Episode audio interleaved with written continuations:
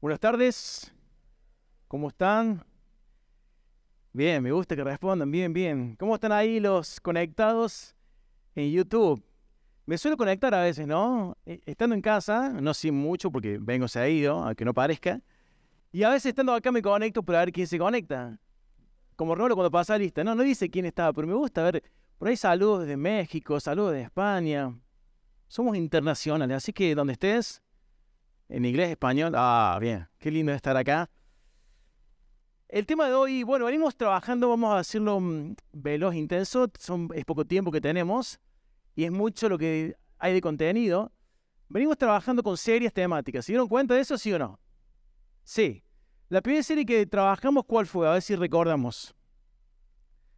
Las siete últimas palabras de Cristo. Bien. Alguien me dijo, no sabía que habían sido siete. Bueno, ya aprendimos algo. Ya son siete últimas frases, no palabras, de Cristo en la cruz. Después, para Semana Santa, vimos los siete últimos días de Jesús. ¿Sí? Y ahora vamos a ver los siete. No, no, no, no son siete. Ahora vamos a empezar con la serie de hechos. No estrictamente estudiando hechos en sí mismo, porque vamos a decir algunas particularidades de hechos que, sirven para darnos cuenta de dónde estamos parados, pero sí para extraer temas punzantes, eh, actuales y necesarios para la iglesia. Entonces, hoy vamos a ver una iglesia con, decía el, folleto, con poder, bien. La semana siguiente una iglesia que proclama, después que protege, y por último una iglesia que, ya no me acuerdo, que pe algo, que pelea, que pe algo, bueno, era con P, sí. Eh, y bueno, vamos a leer la Biblia, obviamente, vamos a ir todos juntos a Hechos, capítulo 1, versículo 6. No es fácil hablar de, de hechos. Cuando lo propusimos, los ancianos miraron con una cara, van a hablar de hechos, y nosotros, ¿por qué nos miran así? Y ya, ya me di cuenta, ¿por qué? ya me di cuenta. Es más, estoy por cambiar de tema. Ah, no, vamos a Hechos. Una iglesia con amor. Bien. Hechos, capítulo 1, versículos 6 al 9, dice así la palabra de Dios. Entonces los que se habían reunido le preguntaron, diciendo aquí al Señor, Señor, ¿restaurarás el reino a Israel en este tiempo? Recordemos que Jesús había muerto, se había aparecido con, dice, indubitables muestras de su resurrección a muchas personas. Y acá están con los discípulos, dice, entonces el Señor le dice, no les toca a ustedes saber los tiempos o las sazones que el Padre, gracias Fabri, tiene en su propia potestad. Sola potestad. Pero recibiréis poder cuando hayan venido sobre vosotros el Espíritu Santo. Entonces me seréis testigos en Jerusalén, en toda Judea, en Samaria y hasta lo último de la tierra. Versículo 12. Entonces volvieron a Jerusalén desde el monte que se llama del Olivar, el cual está cerca de Jerusalén, camino de un día de reposo. Y entrados, subieron al aposento alto, donde moraban Pedro, Jacobo, Juan, Andrés, Felipe, Tomás, Bartolomé, Mateo, Jacobo, hijo de Alfeo, Simón el celote, Judas, hermano de Jacobo.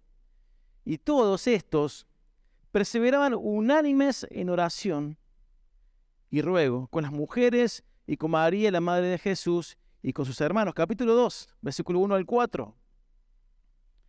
Cuando Jesús, cuando llegó el día, perdón, de Pentecostés, estaban todos unánimes juntos.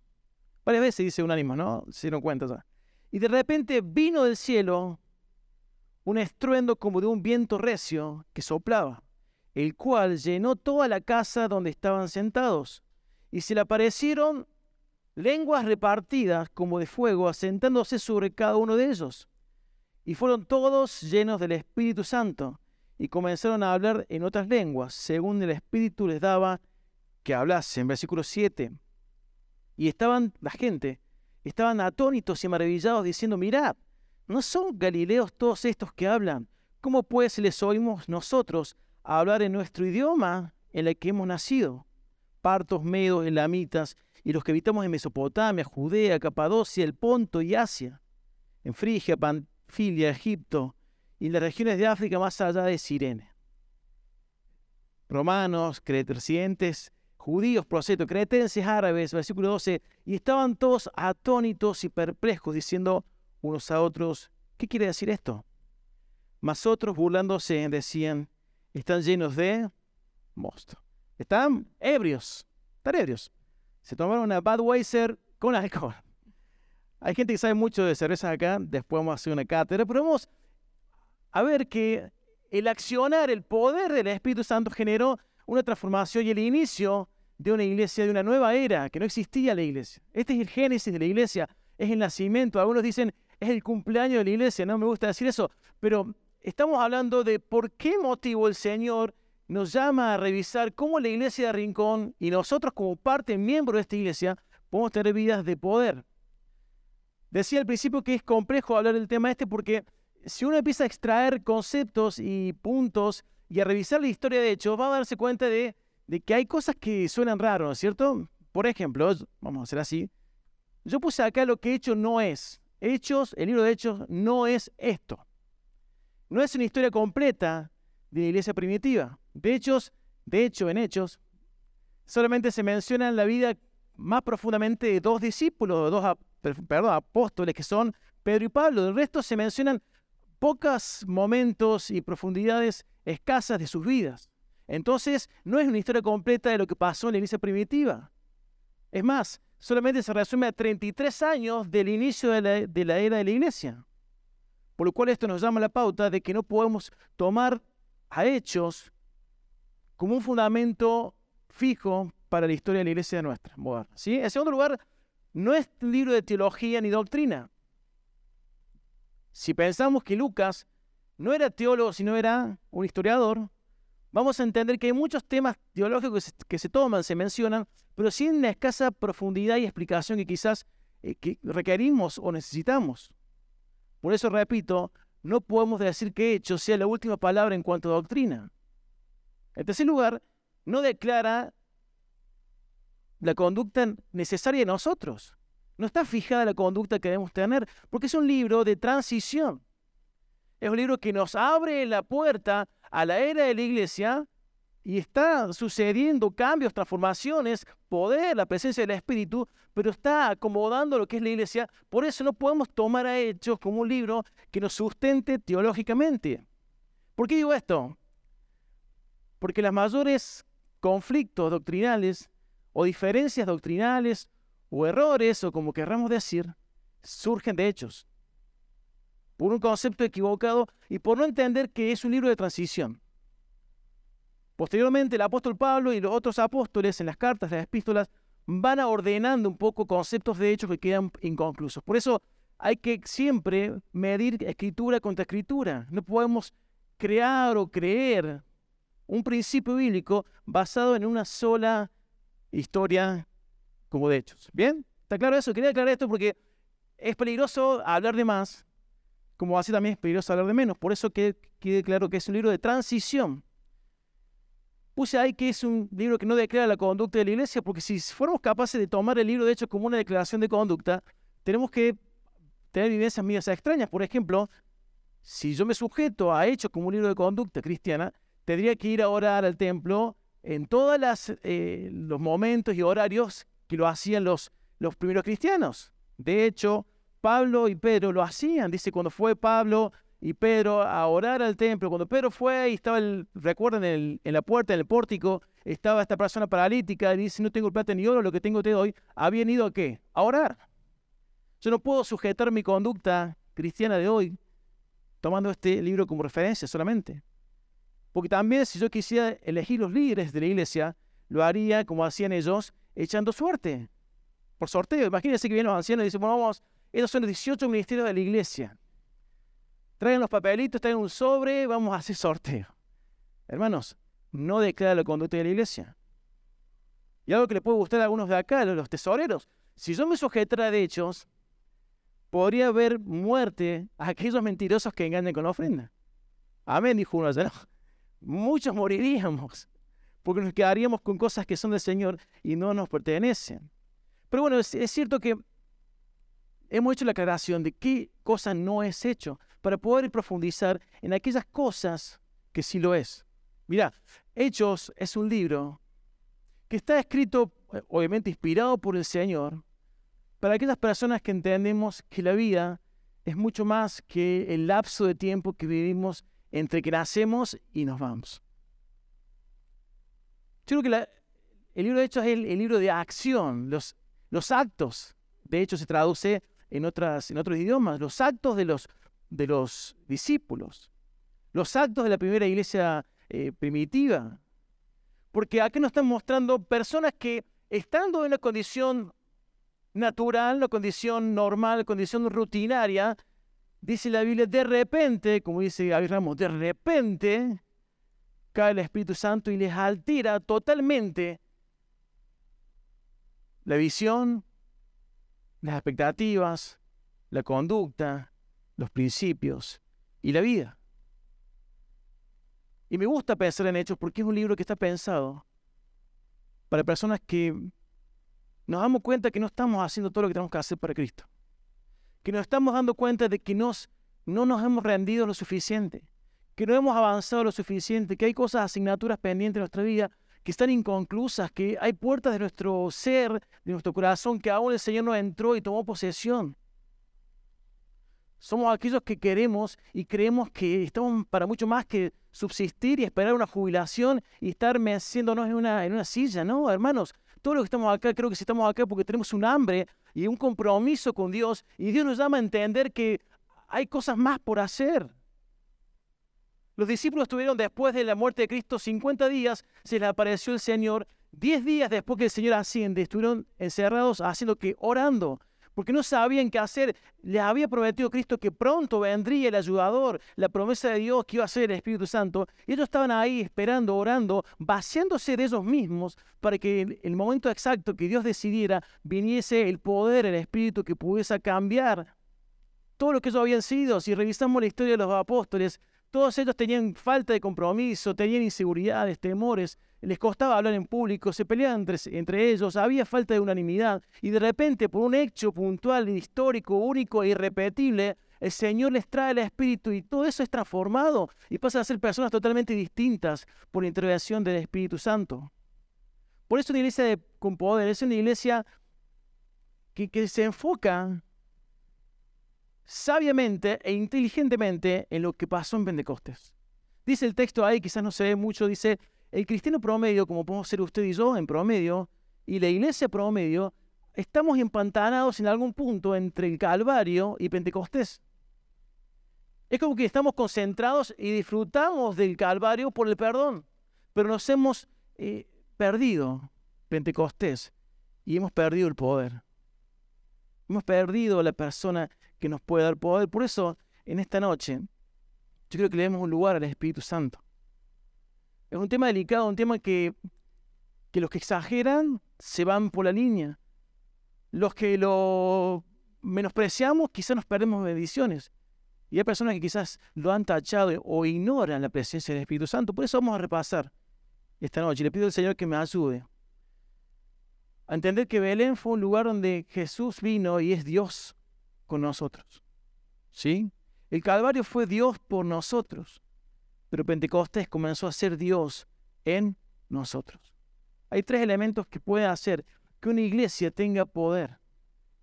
La palabra poder es dinamita, dinámico, una iglesia dinámica, una vida dinámica. Imagínate eh, el, el esplendor, el estruendo que sucedió de repente. Bueno, eso tiene que pasar en nuestras vidas. Tenemos que ser personas activas, dinámicas, donde el poder del Espíritu Santo, bien aplicado y bien entendido, tiene que estar afectando nuestra vida en todo. La iglesia primitiva tuvo una, una gran decisión y fue priorizar a una persona, que fue la persona del Espíritu Santo. Por eso, para yo tener poder en la vida cristiana, para poder ser un vencedor en las cosas eh, de la tentación, en las cosas de la carne, en las cosas puntuales de cada día para poder sobresalir en mis pecados y salir para adelante, para poder enfrentar roces con mi familia, problemas con mis hijos, para poder soportar un jefe difícil, para poder trabajar un ministerio de una forma eh, tranquila y justa. Para todos los factores de la vida necesitamos entender que, que hay que priorizar a la persona del Espíritu Santo y darle el lugar que se merece en nuestras vidas. Tres cosas que el Espíritu Santo puede hacer en nosotros y me gustaría que podamos repasar esto para obtener una iglesia con poder. En primer lugar, el Espíritu Santo purifica, protege y permanece. Quiero repetir esto, el Espíritu Santo es la persona más menospreciada de la Trinidad. Es como que vos y yo, quizás, posiblemente, seguramente, tenemos más afinidad con Dios Padre. ¿Nos pasa? Porque ese sustenta, es el proveedor, es el creador, es el que maneja, es el que gobierna, es, es, el, es aquel que es padre. Entonces, tenemos una afinidad puntual porque los que somos padres o los que hemos tenido padre, todos nosotros, hay una relación que nos vincula a ese rol. Yo puedo comprender el, eh, aspectos de Dios simplemente por ser hijo, por ser hijo eh, en la carne y por ser hijo espiritual obviamente más. También me pasa con Cristo. Con Cristo hay una, un vínculo especial porque Cristo es es, la, es la esencia de Dios personificada. Vino a la tierra, habitó entre nosotros, vimos su gloria, eh, se hizo carne. Entonces hay una afinidad porque Él estuvo entre nosotros, porque Él nos entiende, porque Él fue tentado en todas las cosas, pero sin pecado. Hay una afinidad y un vínculo especial. De hecho, Jesús fue aquella persona que fue a la cruz por nosotros. Por eso eh, podemos dar un espacio primordial en nuestras vidas porque entendemos su obra y entendemos el rol que tiene para nosotros. Pero ¿qué pasa con el Espíritu Santo? Porque a veces decimos esto y nos da miedo decirlo. Es como que uno se para al frente y va a hablar del Espíritu y ya todo, uh, ¿con qué va a salir este? Porque fue una persona y es una persona que muchos de nosotros ignoramos o disminuimos o no le damos el lugar. Y peor aún si exageramos. Dice el título que es una persona. Para entender que el poder que habita en mí, tengo que entender que es una persona que está en mí. Y como dice Tozer, tenemos que deletrar con mayúscula que es una persona. No es una fuerza, no es un entusiasmo, no es un coraje, no es una energía. Tiene individualidad, tiene sentimiento, tiene mente, tiene empatía, tiene simpatía, tiene acercamiento, le duele, se contrite, está con nosotros, es una persona se regocija, desea, oye, habla. Y a veces nosotros somos tan duros con el Espíritu Santo que en mi, caso personal, cuando escribo Espíritu Santo en un bosquejo, le pongo E.S. Ni siquiera le escribo el nombre porque está tan menospreciado en mi vida que eso pasa. Y esta persona es la dinamita que estamos descuidando. Porque es la que habita en nosotros, es la que está dentro nuestro, es el poder de Dios que un día descendió en una sola acto, fuimos salvos y Dios nos bautizó, como leyó recién eh, Juan, un solo acto, fuimos bautizados por el Espíritu y Él es la herencia, las arras, es la garantía de que somos hijos de Dios. Por lo cual yo tengo que darle la prioridad que tiene que tener en mi vida porque ese es quien está dentro mío. A veces me confundo y yo pienso que Jesús está dentro mío, invita a Jesús a tu corazón, pero en realidad la, parte de la Trinidad que habita en nosotros es la persona del Espíritu Santo y cuando vos y yo le demos el lugar, la prioridad que merece, vamos a encontrar la dinamita que puede darnos el poder para ser diferentes. ¿Por qué hay pecados que no dejo? ¿Por qué hay acciones que no, no hago? ¿Por qué hay reacciones que sí hago? ¿Por qué? Porque posiblemente no estoy priorizando la obra y el valor del Espíritu Santo y la posición que tiene dentro mío. Yo cuando estoy pensando en esto me, estremece considerar de que estoy acá hablando y dentro mío está el, Espíritu de Dios. Y vos también estás sentado hoy si recibiste a Cristo como Salvador. El mismo Espíritu de Dios mora en nosotros. Es una cosa increíble que tiene que dejarnos atónitos, asombrados y no confundidos. Purifica a través de la confesión. Esta dinamita nos da la posibilidad de cambiar actitudes, nos da la posibilidad de vencer pecados, nos da la posibilidad de, de dejar aquellos hábitos destructivos que nos oprimen. Purifica nuestra vida, y si yo considero que mi vida viene en un continuo retroceso, una continua búsqueda en errores, pecados del pasado, es porque quizás estoy minimizando y no estoy priorizando la persona del Espíritu Santo que habita en nosotros, que es el poder de Dios que potencia y dinamita mi vida para ser una persona que cumple el rol de Dios en esta tierra. Purifica. Me da el poder para amar a mi prójimo me da el poder para soportar a mis hijos, me da el poder para soportar a mi, esposa, en realidad a mí, no es a ella. Es el Espíritu Santo el que nos da poder para sobrellevar el día a día y poder ser victoriosos, porque somos más que vencedores por medio de aquel que nos amó, pero el Espíritu Santo tiene un rol, fundamental, perdón, en la purificación de nuestras vidas. No solamente purifica, sino que también protege. Purifica a través de la confesión, protege a través de la convicción. Dice que el Espíritu nos convence de pecado. ¿Y por qué hay cosas que yo no me doy cuenta que son pecados en mi vida? ¿Por qué no reconozco y por qué no detecto acciones, como dije recién, conductas, comportamientos, pensamientos, actos, hábitos que están mal? Porque no hay convicción de pecado, porque no estoy dejando que el poder, la dinamita del Espíritu Santo opere en mí de la forma que debe hacerse. Protección o, o prevenir, pues eso, prevención. Porque cuando yo estoy a punto de realizar un acto que afecte mi integridad espiritual, que estoy en riesgo de fallarle a Dios, el Espíritu Santo entra con su convicción a darnos la alerta. Y si yo no estoy escuchando el Espíritu Santo frente a actos cotidianos, es porque quizás estoy disminuyéndole el poder en mi vida. No es algo místico. No es algo mágico el Espíritu Santo. No es algo que viene del cielo, desciende y nos transforma. Es alguien que ya está dentro nuestro. Como dije recién, el descenso del Espíritu Santo, el acto de Hechos 2, fue único e irrepetible. Nunca más va a suceder. Yo no puedo pedirle al Espíritu Santo que vuelva, que venga con poder a mi vida porque ya, ya lo hizo, porque ya está dentro mío. Pedirle que venga y descienda de vuelta es como, eh, es como pedirle a Cristo que muera de vuelta en la cruz. Es como pedirle a Jesús que nazca de nuevo, en Belén. Es como pretender de que la independencia de Argentina se haga de vuelta. Ya somos libres, ya está hecho ese acto. No pidamos cosas que ya están realizadas. Debemos lugar que merece para poder vivir el poder real que tiene en nosotros. Purifica, protege y lo más hermoso, Él permanece en nosotros. En la antigüedad, el Espíritu Santo descendía espontáneamente y esporádicamente para ciertos actos de algunos de sus hijos o de algunas personas que amaban a Dios. Lo vemos en Sansón cuando él eh, hacía uso del Espíritu para poder derribar el, templo de los filisteos. Lo vemos en David, lo vemos en tantos otros que fueron eh,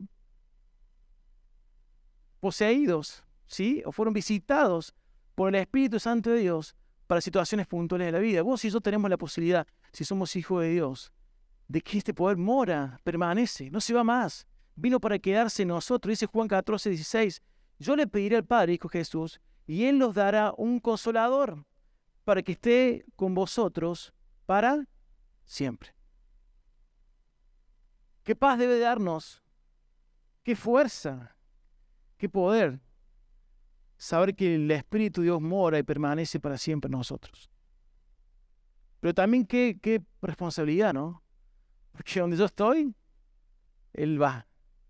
No puedo sacarlo afuera, no puedo entrar a un lugar tenebroso donde el pecado es cotidiano y decirte que quedas afuera, Él está conmigo. Es una persona que sufre, que siente, que se contrita, que se entristece. Por eso es una responsabilidad entender que Él permanece en nosotros. Es una responsabilidad pensar que Él está para ayudarnos, pero está para advertirnos y está para corregirnos también. Prioricemos de vuelta a la persona del Espíritu Santo. Le demos el lugar que se merece. No le tengamos miedo a pensar que es parte de la Trinidad que habita en nosotros. Le pidamos a Dios que nos enseñe a discernir con sabiduría cuál es el rol que Él tiene que tener en nuestras vidas y cómo darle el lugar que se merece. Y seguramente en mi vida la iglesia va a ser una iglesia poderosa cuando el Espíritu Santo purifique, proteja y permanezca, que de hecho ya lo hace entre nosotros. En segundo lugar, para poder tener el poder del Espíritu Santo, el poder de una iglesia poderosa, hay tres acciones que se generan. Yo puse ahí que el poder proviene de un proceso. Claro, porque estamos todos entendiendo de que el Espíritu Santo viene, muere en nosotros y actúa en nosotros.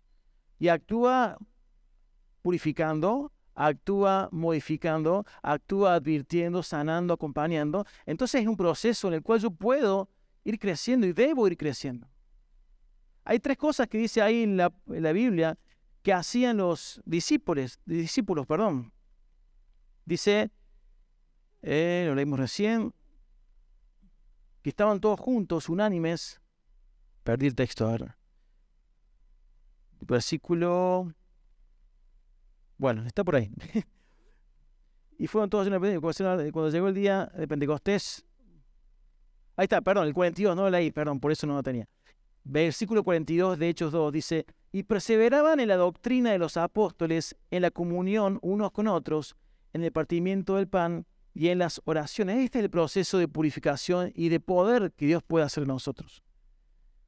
dice ahí que perseveraban unánimes en la doctrina de los apóstoles. Esto es devoción, tienen devoción, perseveraban en tener devoción, es tener pasión, como se dice ahora. Es tener un corazón entregado, dirigido, direccionado hacia algo, hacia alguien. Ellos en su dinamita, que entienden que la vida cristiana es mucho más que subsistir, ellos empiezan a tener devoción por las cosas de Dios. No había tibieza, había eh, hambre, había sed de justicia. Había ganas de ir a arrollar el mundo, había ganas de saber de que había maravillas por ser hechas. Ya ellos percibían que Dios estaba haciendo algo distinto, de ser 120 discípulos, de ser 11 a ser 120, de 120 a ser 5000, de 5000 y así creciendo paulatinamente y constantemente por la obra del Espíritu Santo. Entonces, en este proceso ellos entienden que necesitan pasión por las cosas de Dios. ¿Y cómo puedo ser yo una persona con poder una persona, una iglesia que tiene poder, tenemos que recuperar la pasión, la devoción por las cosas de Dios. ¿En qué cosas? En la enseñanza, dice ahí. La enseñanza eh, es cómo alimento la congregación, cómo me alimento cada día. Recién decía Juan en la, en la reunión anterior que qué estamos estudiando, qué estamos leyendo, qué libros, qué comentarios, en qué estoy alimentando mi vida. Porque es necesario entender que una iglesia poderosa es una iglesia que se alimenta de las sagradas escrituras de una forma correcta, constante, coherente. Y si usted y yo, vos y yo, no estamos teniendo ese proceso de alimentación y devoción en la enseñanza, estamos siendo tibios y estamos perdiendo parte del poder que Dios tiene para nosotros como iglesia. Una iglesia con poder, una iglesia que se alimenta de la palabra. Por eso yo quiero eh, pedirme a mí mismo y pedirte que revisemos y repasemos cómo está mi comunión cotidiana. ¿Cuánto estoy leyendo? ¿Cuánto tiempo paso con Dios? Estoy dando lugar al Espíritu Santo para que more en nosotros y, abiertamente. Te propongo que esta noche, tarde, en tu casa, puedas plasmar y podamos plasmar un, plan de, lectura. Leyendo tres capítulos por día, ¿en cuanto En un año leemos toda la Biblia. Básico. Básico. Y a veces estamos renegando, dándole el tiempo a cuántas cosas ociosas y estamos disminuyendo la potencialidad del poder de Dios en nosotros por no tener devoción por la enseñanza. Busquemos ser intencionales, hermanos. Esto es tener intención, ser objetivos, ser prácticos, ser prácticos, ser sabios. Porque una iglesia que se alimenta es una iglesia que puede tener el poder que Dios tiene para dar. Devoción en la comunión también. Esto es coinonía, esto dice la palabra. Es compartir, es que ellos tenían la posibilidad de, ser compañeros. Ya que puedo decir muchas cosas de esto, pero yo quiero pensar de que no puede haber entre nosotros roces. No puede haber diferencias que nos distancien definitivamente. Los apóstoles, antes de Pentecostés y antes de los diez días orando en el aposento alto, tenían muchos roces, muchas diferencias de personalidades, de, posibilidades, de proyectos. Señor, yo quiero estar a la derecha, quiero estar a la izquierda. Tenían mala conducta, algunos eran impulsivos. Pero de repente cuando el Espíritu cae en ellos y ellos entienden que es una persona que le da poder para ser diferentes, empiezan a limar las perezas y hay una palabra que dice ahí, estaban siendo unánimes. Unánimes que es una misma alma, había eh, un acuerdo, había una...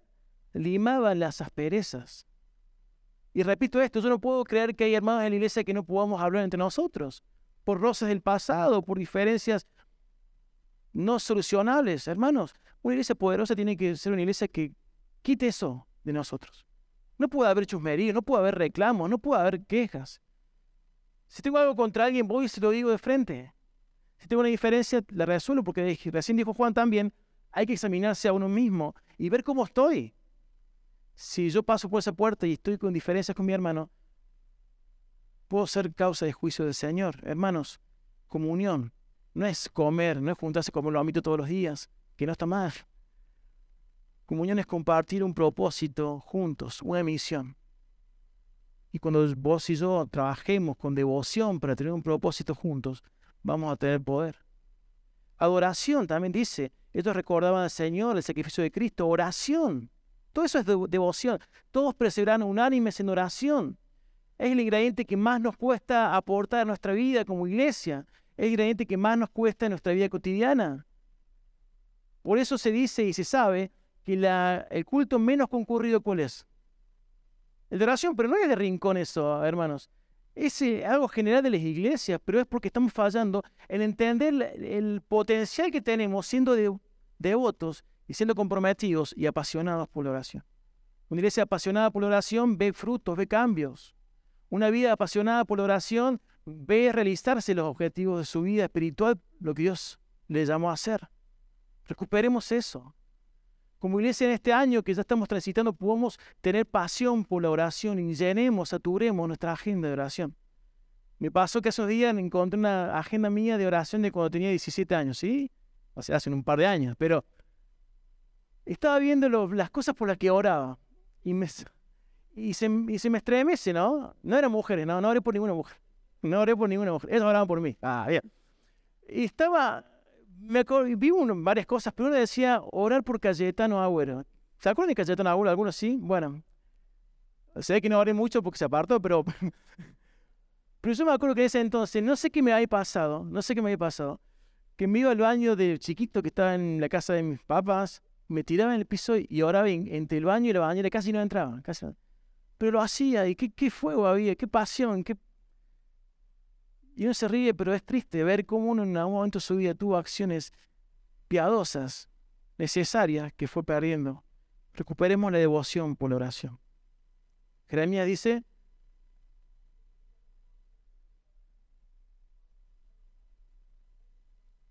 Bien, mira, gracias, gracias Rolando, me sacaste un peso de encima de la conciencia. Como dice Jeremías 33.3, dice, clama a mí, te responderé y te mostraré cosas grandes y ocultas que vos no conoces. El poder de una persona que entiende que la devoción en la oración hace la diferencia. Recuperemos eso como iglesia. Saturemos, como dije nuestra agenda de oración. Y vamos a cambio en mi familia, en mis hijos, en mi esposa, en mí, en mi iglesia, en mi ministerio. Los discípulos pasaron 10 días orando antes de que el poder se manifieste intensamente. Ya se fue el tiempo. Dirección. Es un proceso de dirección, es, recuperar la voz del cielo que nos dice qué tenemos que hacer. Es tomar decisiones, básicamente, en cualquier aspecto de la vida, siendo coherentes y siendo atentos a la voz de Dios. Dice que sobrevino un sonido, un estruendo desde dónde? Desde el cielo. Hermanos, el estruendo no va a venir desde Instagram, no viene desde YouTube, no viene desde la Play, no viene desde charlas banales continuas. El, estruendo, la dirección del Señor viene a través de, del cielo. Es cuando yo decido, determino en un proceso de transformación buscar su guía y ser lleno del Espíritu Santo. Dirección es darle el control a Dios de mi vida. Esta es la parte más difícil que nos toca a todos nosotros, es ceder. Como la película esa que dice, alguien tiene que ceder. Bueno, acá nos pasa, pero yo te voy a decir una cosa, el Espíritu Santo es tan caballero que Él no te va a forzar. No es una pelea, porque acá solamente peleamos nosotros mismos contra nosotros. Contra mi yo, contra mi orgullo, contra mi ego, contra lo que yo quiero, contra lo que sueño, deseo, quiero, hago, no hago. Es una pelea contra mí mismo, contra mi naturaleza. Decidir rendirme o no rendirme y que el proceso de rendición genere una transformación que me dé el poder que la iglesia necesita para ser diferente. El problema no es que nos hace falta más del Espíritu Santo. El problema es que el Espíritu Santo necesita más de nosotros. A veces decimos y oramos y cantamos, Señor, dame más de ti, quiero más de tu Espíritu, quiero más poder. Hermanos, ya está dentro nuestro. Él quiere más de nosotros. Él quiere más rendición. Él quiere más sometimiento. Él quiere más sumisión. Es Él el que está esperando de nosotros más. Él está completo ya. Dios no manda nada en cuotas. Él ya está completo. Vos y yo tenemos que decidir rendirnos y ser llenos, cediendo de nosotros para ser victorios. Distinción lo menciono solamente cuando uno vive este proceso de devoción, de dirección, esto genera distinción. Pasaron tres cosas, hubo asombro, confusión y burlas. Y son cosas que vos y podemos generar en los que nos rodean, cuando estamos sometidos al poder del Espíritu. Asombro. Muchos van a conocer y van a ser maravillados por tu conducta y la mía. Muchos van a más estar confundido. ¿Qué le pasó a este? Yo por ahí pienso, ¿qué pasaría si voy al trabajo mañana y digo, acá están todos, bueno, yo soy cristiano evangélico, amo a Cristo? No lo hago. No lo he hecho. generaría asombro, confusión y seguramente burlas. Pero es el precio que tenemos que pagar para ser victoriosos y poderosos en Dios. Por último, y terminamos, perdón, el Espíritu Santo en nosotros provoca potencia. Este es el poder. Este poder que nos hace falta entender. Había una atmósfera en Hechos 2, Hechos 3, Hechos, todos los hechos, de que algo bueno iba a pasar. Es como que cada día se añadían, cada día se renunciaban a sus cosas, vendían sus elementos. Había una atmósfera de, que iba a pasar algo bueno y maravilloso cada día. Había a diario un olfato, uno se da cuenta de que algo va a pasar hoy. Y quizás y yo perdimos ese asombro de saber que algo puede pasar en nosotros cada día cuando damos las riendas al Espíritu Santo. Y tenemos que recuperar ese concepto de que la potencia de nuestra vida, la dinamita espiritual está ahí activa para nosotros. Cuando el Espíritu Santo toma posesión de nuestra vida, cuando rendimos y le damos más a esfera de mi vida a Él para que Él las domine, las maneje y haga lo que quiera, va a haber cambios que son medibles, que son cuantitativos también, que, son, que se pueden revisar. La iglesia vemos una transformación numérica sorprendente y espiritual sorprendente. Entonces no digamos que no, que, que hay retrocesos cuando el Espíritu Santo domina nuestra vida. No puede haber retrocesos porque vamos hacia adelante. Yo me extiendo hacia lo que está adelante. Y si en mi vida hay retrocesos, hay pérdidas, hay números que no dan, balances que no cierran espiritualmente, hay tropiezos que continuos, es porque no hay la potencia que Él quiere tener para nosotros. Dice el apóstol que Dios es poderoso para realizar en nosotros mucho más de lo que podemos pedir o imaginar. Por eso esta noche te pido que no te conformes. Que como iglesia no nos conformemos a la rutina que no nos conformemos a objetivos insignificantes.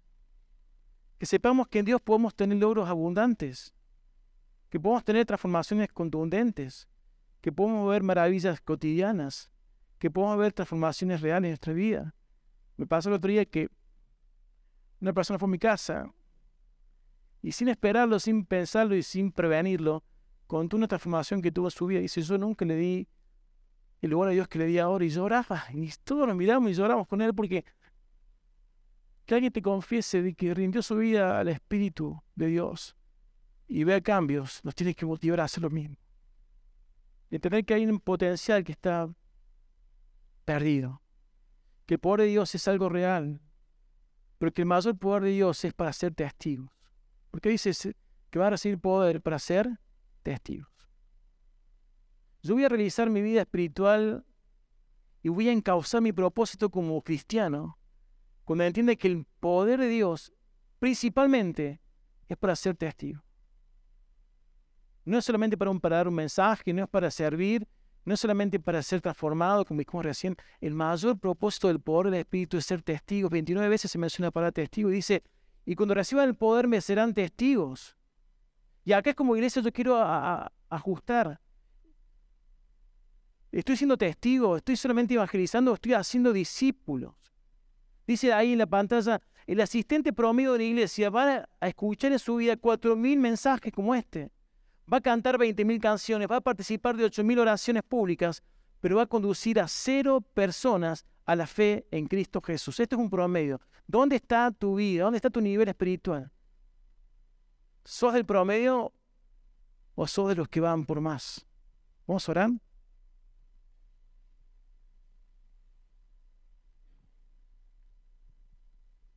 ¿Cuánto hemos descuidado al Espíritu Santo? ¿De cuánto nos hemos perdido, hermanos? Por pensar que, era peligroso. Por pensar que, que podemos subsistir sin Él. Por pensar que yo podía hacer mi vida, direccionarla, dirigirla, sin ceder a nada. ¿Cuánto he destruido mi vida familiar por no ceder al poder del Espíritu Santo? Por no entender que hay una potencia por no entender que hay una prioridad que es Él, por no entender que, hay un proceso que tengo que pasar. Y no sé cómo está tu vida, no sé en qué estado te encuentras, pero estoy seguro que tenemos que rendirnos un poco más. No sé cómo, pero sí sé quién lo puede hacer. Y Dios quiere que todos los días podamos encontrar actos, pequeños actos que nos maravillen de lo que Dios hace en mí, lo que hace en mi familia, en mis amigos, en mis hermanos, en Rincón, en mi ministerio. Actos que nos sorprendan, que dejen a todos boquiabiertos porque el poder es real. Y porque yo quiero tener resultados que son innegables. Una persona sujeta al Espíritu, una persona que permite que el poder del Espíritu habite en él, tiene resultados que son innegables, pero depende de vos y de mí en esta noche renunciar a quiénes somos para hacer lo que Él quiere ser. Señor, quiero agradecerte por este tiempo, gracias por tu palabra, Señor. Porque sos claro, Señor.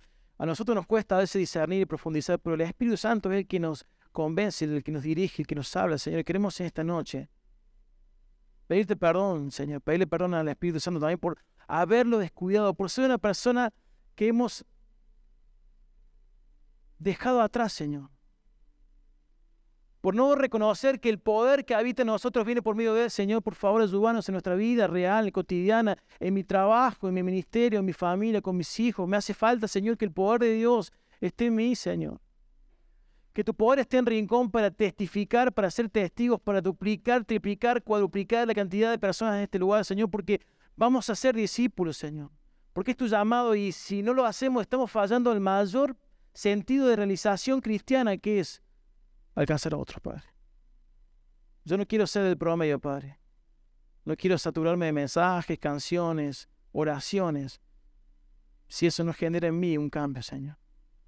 Que me lleve a traer gente, Señor. Que me lleve no solamente a predicar, sino a, transferirle a Jesús a ellos, Padre. Que Rincón encuentre el sentido, el propósito de su existencia, lo que vos mandaste a hacer allá en Hechos, Padre. Y hacer discípulos. Te amamos, Señor, te adoramos y te pedimos perdón. Lo hacemos en el nombre de Jesús. Amén.